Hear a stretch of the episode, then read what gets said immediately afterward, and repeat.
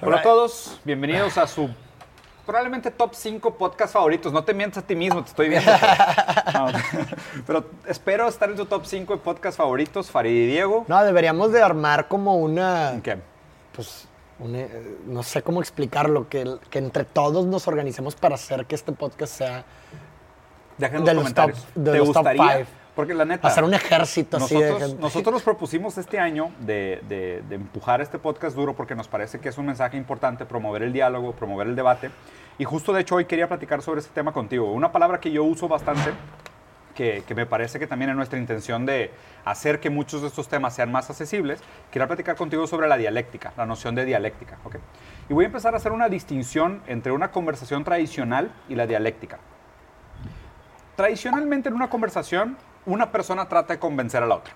Es, yo tengo a priori la razón, tú no, eh, por... Yo ya doy por sentado que tú no tienes la razón. Sí, O sea, porque no sabes, no has- porque no ni has siquiera has dicho nada, no has dicho nada, nomás yo sé que tú no Yo tienes a la razón. priori tengo la razón, porque hay un sesgo de confirmación. Entonces uno a priori tiene la razón sobre las cosas y conversa con el otro en un proceso de convencimiento. ¿No? Entonces en este proceso de, convencimiento, muy típico de los sofistas, es de que, oye, pues yo uso mis argumentos y mis herramientas de discurso y ta, ta, ta, y manipulación y sesgo y manipular la idea y mover la portería y todas estas tácticas y eventualmente te voy a convencer de que yo tengo la razón. Ajá. La dialéctica es fundamentalmente lo opuesto. La dialéctica es cómo pudiéramos nosotros, a través de una conversación, acercarnos a la verdad. ¿ok? Y les voy a poner un ejemplo bien simple de dialéctica. Dialéctica desde el sentido hegeliano, que, que de hecho Hegel nunca usó la, la- la triada tesis, antítesis y síntesis, pero es una buena manera de explicarlo, nada más que voy a tratar de desmisti- desmistificar. La manera como nosotros nos acercamos a la verdad es, tú pones una premisa, y de hecho la palabra tesis es de Kant, más bien, no es de Hegel, pero tú pones una premisa, entonces esta es la tesis. Alguien critica la premisa. Esa es la antítesis. Pero la antítesis no necesariamente tiene que ser el absoluto opuesto, Claro. sino que puede ser alguna inconsistencia dentro del término. Crear conflicto con el término. Exacto, te opones al término de alguna manera. Entonces, desde el- la tesis, tú te opones a la tesis con una antítesis y llegas a una síntesis, que es la tesis resuelve el problema planteado por la antítesis y se eleva a síntesis. Y lo voy a explicar muy fácil. Yo te voy a decir, el agua es un líquido, ¿ok? La antítesis podría ser, imagínate un güey así criticón con una voz medio cagante, "Eh, pero si la bajas a menos de 0 grados se vuelve un sólido y si la subes arriba de 100 grados se vuelve un vapor. Ah, entonces el agua es un líquido en las temperaturas entre 0 y 100 grados. Correcto. Esa es la síntesis. Es la tesis que resolvió la, la antítesis y se volvió una síntesis. ¿ok? Esa debería de ser la conversación dialéctica. Sí. La conversación dialéctica es decir, la, la tesis, ¿el aborto es moral? No, más bien la tesis no sería en pregunta, sería, ¿el aborto es moral? ¿Ok? ¿Por qué el Sí, aborto es moral? una afirmación, sí. Entonces, tú propones algo en contra y dices, pues a mí me parece que en estas condiciones sí. Ah, entonces, el aborto, en el caso de que haya sido una violación, es moral. Entonces, eso es una síntesis. Correcto. Esa es la dialéctica. O sea, esa es la dialéctica. Y eso es... Eso es Algo que se ha mí- perdido bastante. Puta, y eso es para mí el por qué me parece fundamental que más gente tenga este tipo de conversaciones, ¿sabes? Completamente. Una conversación donde no partas de que tienes la razón a priori. Una conversación en donde no sea un juego de suma cero, porque, Mm. pra- porque prácticamente así son las conversaciones que vemos en las redes sociales o en Twitter o lo que tú quieras, en donde lo que, o sea, prácticamente es un juego de suma cero, güey. No, no, no, no hay una, no hay un conflicto de ideas para llegar a una idea en común, una verdad en común, sino simplemente una ningunación, una alienación de un punto de vista contrario al tuyo. Claro. Y eso para mí, en, en lo- en lo personal, me parece algo súper peligroso, güey. Totalmente. Porque justo lo que hace, o sea, la idea de la dialéctica es que cada vez que yo converso contigo, mis ideas se complementan de tus oposiciones. ¿Sabes? Y es de que, oye, yo no había considerado este punto, entonces tengo que replantearme mis ideas, pero tratando de incorporar algo que yo identifiqué como legítimo en tu crítica. Y en el momento que yo le doy legitimidad a tu crítica, yo puedo mejorar mi Claro, postura. sí, completamente. Y, y digo, si lo queremos ver bajo un proceso, por ejemplo, eh, de lenguaje y de, y de- y de la mente, cómo se construyen mutuamente, eso es algo muy sabido en psicología, que el lenguaje y el pensamiento se construyen mutuamente. Sí. Si tú, no, si tú estás sesgado por completo a no querer ver absolutamente nada en el argumento del otro, estás prácticamente aniquilando la capacidad creativa de la dialéctica, porque la dialéctica es creativa, ¿no? En tanto que si tú tienes esa apertura... Se reedita. Exactamente, y tu pensamiento se reedita al mismo tiempo, porque cuando tú mencionas algo yo estoy con esta apertura de escucharte y de, y de tratar de asociar ciertas palabras o ciertas frases o ciertas oraciones que tú me dices con, con eh, pensamientos que yo tengo, voy a producir por consecuencia nuevas asociaciones lingüísticas y mentales que van a producir nuevas cascadas mentales que van a producir una, una Nuevas síntesis, ideas, sí. nuevas ideas. Entonces, en este sentido, la dialéctica es creativa, pero si tú inhibes, si tú aniquilas la capacidad creativa, eh, de- de la, la facultad creativa de la dialéctica, ninguneando o prácticamente estando predispuesto a no querer escuchar nada del otro, pues prácticamente te estás condenándote a quedarte en, un- en- en un nivel de pensamiento Sí, raso. raso. Sí, claro. O sea, condenado al, al- a insípido, o sea, condenado a ser estéril. Ajá, exactamente. Porque no produce nada nuevo. y, y- y justo, creo que justo ahorita estaba pensando y haciendo silencio. Creo que. Y digo, yo soy una persona que hablo mucho y de hecho atropello mucho a la gente cuando hablo. Y, y créeme que es algo de lo que tengo conciencia y muchas veces inclusive lo trato de limitar, güey. Pero me parece que, o sea, una manera de poner la dialéctica en práctica, en práctica es escuchando. Claro, por supuesto. Porque solamente escuchando es como tú puedes tener esa apertura para crear esas sensaciones lingüísticas y mentales que vuelvo a lo mismo, que van a producir nuevas cascadas mentales, van a desarrollar más ideas complejas. Porque el pensamiento por sí solo es abstracto. Sí. El lenguaje, por eso es que el lenguaje y el pensamiento se construyen mutuamente. El pensamiento es abstracto, pero cuando tienes una conversación de pronto te das cuenta en- durante la conversación, ¿verdad?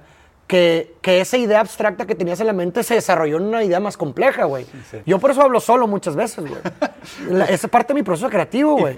y es una forma de hacer dialéctica, güey. Porque Sí. yo me vuelvo, mi- o sea, tengo una idea, ajá, yo tengo una idea que se vuelve una tesis, pero en ese diálogo en voz alta conmigo mismo, yo mismo me vuelvo la antítesis, güey. Y así es como finalmente produzco una síntesis. Así funciona mi proceso creativo, güey. Y- es, y es, una, es una muy buena manera de hacerlo. Digo, que- creo que tiene, y, y digo, te voy, a ser, te voy a ser sincero con la crítica, creo que tiene sus límites lo que, uno, lo que Definitivamente. uno puede lograr, Sí. pero sí tiene un valor interesante. Y por Claro. lo menos deberían de hacer lo mismo que Farid en el sentido de poner sus propios criterios como algo cuestionable. Exacto. ¿Sabes? sí. O sea, si, si lo puedes hacer tú mismo, obviamente tú puedes ser tu propio juez hasta cierto punto. Sí, tiene sus límites, Porque tú- definitivamente. Porque tienes tus propios sesgos que a lo mejor tú ni siquiera sabes que los estás Corre- sí, imponiendo exactamente. en el tiene, criterio sus, de juicio. tiene sus límites, definitivamente. Y, y ve, güey, te voy a contar algo que leí esta semana que me tronó el cerebro, güey. ¿Has escuchado la palabra interpelar? Interpelación. O sea, interpelar, de hecho, en el sentido legal de la palabra en el español, Sí me sonó interpelar es cuando una persona intercede por otra en un proceso jurídico. ¿ok? Esa, es, esa es la palabra Ya, es como interpelar. intervenir Sí. más pel- y una apelación. ¿no? Exactamente. Interpelar. Entonces tiene, tiene ese contexto legal. Pero la palabra interpelar filosóficamente tiene que ver con cómo nosotros incorporamos la cultura, la ideología y las ideas del mundo a través de los otros. ¿Ok? Entonces es, tú, tú te vas de viaje a Japón y vives una experiencia que me cuentas y tú te vuelves, o sea, yo interpelo mucho de lo que pasa en la ideología a través de ti. Correcto. O sea, tú te vuelves un, un interpelador, pero ve, pero ve lo bonito de esto. En francés, cuando tú dices yo me llamo Diego, dices je m'appelle Diego. ¿ok? Je m'appelle es yo me, Me llamo, llamo Diego. Yo me nombro Diego. ¿ok? Yo me nombro. Yo me llamo Diego es Sí. yo me llamo a mí mismo Diego. ¿ok? Cuando hay una interpelación, es que alguien te nombra a Él ti. se llama Diego. No, no, no. Es que alguien te nombra a ti. Es que, o sea, interpel. Je m'appelle es yo me nombro. Interpel es alguien más Ah, me nombra. ok. Entonces, justo en esta idea de interpelar las ideas es que tú tienes acceso a una experiencia del mundo a través de la óptica de otro.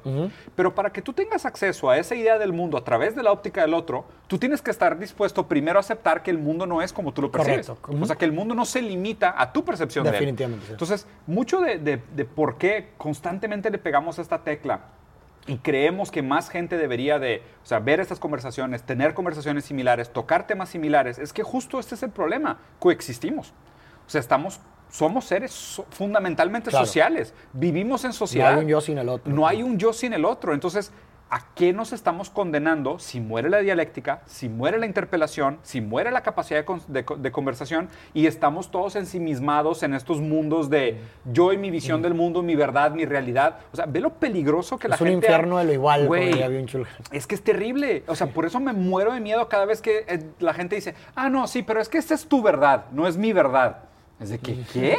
O sea, ¿qué significa eso de que es tu verdad y apela a tu verdad? O sea, eh, te estás ensimismando. Claro. Y ese ensimismamiento es justo el problema de la muerte de la dialéctica. Y justo lo que acabas de mencionar, la muerte de la dialéctica es la infertilidad de las ideas, es la muerte de las ideas. La muerte la, es, la, la, dialéctica es generativa, ¿no? es creativa, como, como veníamos diciendo. Y, y, y cómo, cómo aspiras a un progreso en ideas, ¿verdad? en la sociedad, en lo que tú quieras, si pierdes la capacidad creativa y generativa de, un, de una dialéctica, una, de una conversación. Piensen en el mundo ideal, o sea, ¿cómo sería, por ejemplo, la política si existieran sí. realmente debates dialécticos? Claro. O sea, porque, o sea, vean esto.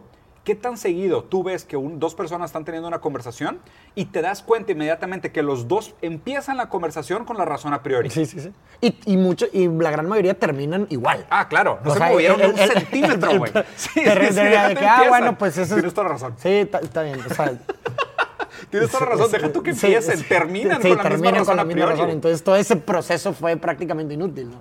O sea, yo creo, que, yo creo que también algo poético, una connotación poética que le podemos llamar a una buena dialéctica es esta idea, y creo que la mencionaste tú o la mencionamos alguna vez, de, esta, de, de que nadie, de que la idea es que no sobrevivías a una dialéctica. Claro. O sea, cuando no sobrevives a una conversación es cuando se produjo una dialéctica. Claro, hubo algo bueno. Porque algo de mí murió, ¿verdad? Y resurgió después de esa conversación algo nuevo en mí. Entonces eso quiere decir que, que una idea previa que yo tenía murió y se produjo una nueva idea. Entonces, pues no sobrevivas una conversación. Que a ver, y, y, y, ahora quiero, quiero escucharte porque estoy reflexionando un poquito más sobre lo que dijiste de esta idea de tener inclusive una capacidad de dialéctica propia, ¿no? Uh -huh.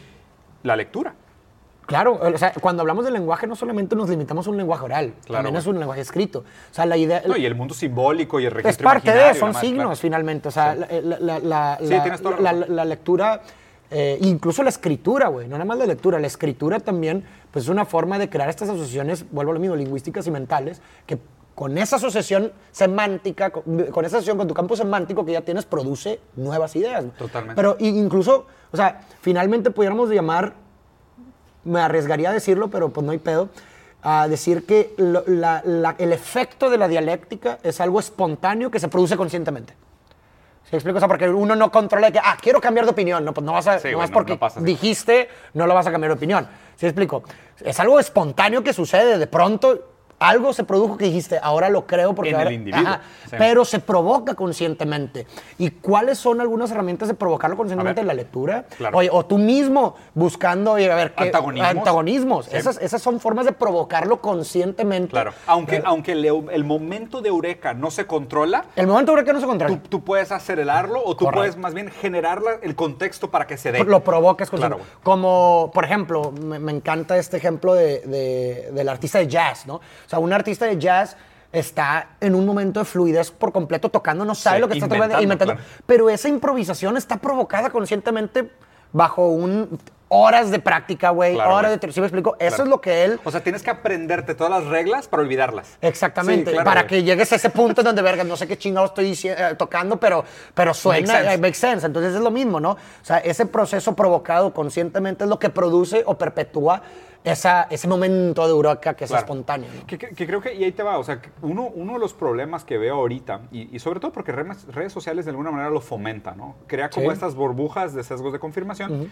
y crea muchos problemas de certeza, donde, Sí, la claro. gente, donde la gente como que está tan, no sé si es consecuencia de este momento de desesperanza y este momento de cambio, que la verdad es que es un, es un, es un momento muy doloroso histórico y, y- y un dolor muy intangible, un dolor muy abstracto, ¿sabes? O sea, siento que la violencia hoy en día es tan difícil de, de caber en una nomenclatura. O sea, no es un dolor de guerra, no es un dolor de hambruna, obviamente para mucha gente sí lo es. Claro. O sea, eh, pero el dolor me parece que está muy abstracto, ¿no? Y ese dolor me parece que tiene a la gente muy desesperada. Y esa desesperación Cuando hace... no se puede nombrar. Qué difícil, ¿no, güey? O sea, que no Es puedas ni siquiera simbolizarlo el dolor, está la Está chingada, güey. ¿Cómo le ¿no? empiezas a trabajar, güey? sí, o sea, porque sí, no hay, no es, Sí, sí, es- no. o sea, es, es, lo sientes el dolor, Es una- sientes es la angustia, angustia. pero no, no- o sea, no le puedes poner nomenclatura, está horrible. Entonces, siento que a causa de eso, mucha gente se está agarrando de certezas. Claro. Y es como que, pues es que este güey tiene razón, y es que esta idea es la correcta, y es que esta visión de futuro es la correcta, es que tenemos que regresar a este momento histórico. Y se cuelgan de certezas, y, y vato, deja tú, lo siento tan me da hasta lástima, güey. Porque tú ves a esta gente y dices, es que, güey, si te quito esa certeza, te desplomas. Literal, O sea, te si- desmoronas si te- completamente. si hay, hay mucha gente, por ejemplo, que hay, hay gente que veo que digo que, güey, es que si quito a Dios de tu ecuación, tu mundo no hace sentido. O, o si quito, o ¿Tú si qué o sea, qué- si qué quito tu de pareja eso? de tu Sí, sí, ecuación, sí. tu mundo no hace sentido. Si quito el dinero de tu ecuación, tu mundo no hace sentido. Y, y me da lástima, güey. No, no, o sea, no Sí, sé es, si... es- es- es algo fuerte, cabrón. O sea, y ahí es, y, es- y no, y viene siendo un dilema también, güey. O sea, volvemos a lo mismo que mencionamos hace un momento, el valor epistémico. O sea, si tu mundo se constituye, por ejemplo, por la religión, güey. O por si crees en Chutulu, cabrón. Si tu mundo se constituye porque crees en el dios milanesa. y eso te hace una buena persona, güey. Te hace un buen papá, güey. Lo que quieras, güey. Pues, live with it, Ya, güey, cabrón, date, Chido, Sí, con o sea, madre, sí, sí, o sea, sí, sí, sí. chingado, cabrón. Sí, ¿para qué le muevo, güey? Sí, güey, porque sí es, híjole, cabrón, bien. Es bien frágil. Oye, eso me recordó a lo que platicaste con, con Pepe Madero. Que aparte de que se constituye por tu religión, por tu religión, el problema también a veces es que se constituye por lo que escuchaste de tu religión y no por lo que tú Ah, has- sí, sí, por, lo- Ah, por el mundo claro, del se dice. y, este, creado del, Sí. del- Sí, de por el mundo del se dice. que bueno, que ahí es un. Eso es lo que tú mencionabas de las formas, de lo- de lo- del valor epistémico. O sea, Claro. si tú una creencia la tienes porque te dijeron que era lo que deberías de creer, güey, pero realmente no la apropiaste y demás, pues realmente no se produce ese, ese, ese valor epistémico porque... No cae, dices. eh, El valor epistémico se produce, oye, yo no te tengo que convencer a ti en qué creer, güey. No, o sea, yo, yo no te Sí, tengo sí. que convencer. Si tú no crees es en Cthulhu y yo creo en, en- en- Jesús, no te tengo que convencer. Porque mi creencia es más El legítima que la tuya. Exactamente, o sea, tú te apropiaste tu idea, de tu creencia y demás, y lo que produce esa apropiación en esa subjetividad, te lo- o sea, chido, si ese pedo, güey, al chile te hace un buen, una buena persona, eh, un buen papá, un buen amigo y la chingada. Cree en Chutulu, cabrón. Claro, y no te, voy, ti, no te sí. voy a convencer de que no creas en Chutulu, que no existe, güey, ¿sabes? Me vale madre, güey, ¿sabes? Pero... Sí, pero sí, sí hay algo ahí en esta noción de, de- o sea, ¿cómo, ¿cómo podemos hacer nosotros un, un proceso muy tranquilo, muy sutil, de romper un poco nuestras certezas? ¿Sabes? De, de abrir mano, de aflojar un poquito la mano de esas certezas y... Y obviamente que es un proceso sensible, porque muchas veces esas certezas son las bases las sobre las que construyes tu claro, casa. cabrón. Ese es el gran dilema, güey. o sea, Ese es el gran dilema. Es Ese es gran volverte, dilema. volverte ese ser capaz de sobrevivir de la dialéctica, sí, de sobrevivir la sobrevivir la dialéctica. y reconstruir tu casa con otras bases, güey. Porque siento que, y justo, o sea, y aquí también, y, y es un tema que, que tengo pendiente de entrar más, que me llama mucho la atención y sé que sabes más sobre el tema que yo, que es la filosofía oriental, Ajá. que es mucho más fluida en el sentido de la construcción del camino como el Tao versus el ser como una esencia estática, ¿sabes? Sí. Y creo que ahí hay mucho conocimiento y, y, cabrón, y constantemente recuerdo China y cómo China tiene otra postura frente a estas cosas, ¿no? Y cómo, por eso yo volteo a ver a mucho Asia para ver el futuro, porque me parece que Occidente está condenado a esta rigidez. ¿Sabes? A esta rigidez del ser, a esta rigidez de la certeza, a la rigidez de la forma, a la rigidez de la legitimización de los deseos, versus otro mundo que es completamente diferente porque tiene otra cadena Sí, significante, claro. tiene otra historia de decir, pues no, o sea, el camino es tan válido como el ser. O sea, es, o sea, tú... Que tú- finalmente el ser es un camino, güey, finalmente. O sea, que la manera correcta de verlo es... es- el ser como sí. potencia Eh, y- nunca y- es una totalidad hasta que no llegue la muerte, güey. Siguiente episodio. Siguiente episodio. que justo a eso quería Sí, llegar, güey. sí. Entonces, pero, pero para hacerles un cierre, o sea, sí me parecía importante hablar de esto y, y de obviamente de nuevo agradecerles a todos los que están aquí por vernos y por apoyarnos. Piquen a todos los botones, todos, todos, todos, sí, todos los botones, todos los botones ayudan para el dios algoritmo. Y, el por qué hacemos esto. O sea, nosotros hacemos esto con una convicción de que el, diálogo, el debate, la dialéctica, las conversaciones, el, el aprendizaje, es la manera como tenemos de acercarnos a algo que pudiera resemblar más la verdad. Y, y hay mucho que ganar en que nosotros mismos bajemos nuestras resistencias, perdamos la dependencia a nuestras certezas que venimos construyendo con el tiempo y estemos más dispuestos a tener una conversación que, que nos transforme y que dé vida a otras ideas nuevas, que tal vez estas ideas nuevas tengamos la esperanza de que sean mejores que las ideas viejas. Definitivamente. Y agradecer también por todo su apoyo, por escucharnos, la verdad. Es que ustedes le dan vida a este, Claro. a este podcast. Así que nuevamente nuestro agradecimiento. Y nos vemos a la próxima. Abrazo, Rosa. En el- ah, sí, El no sabemos si en este episodio va a haber El link existirá.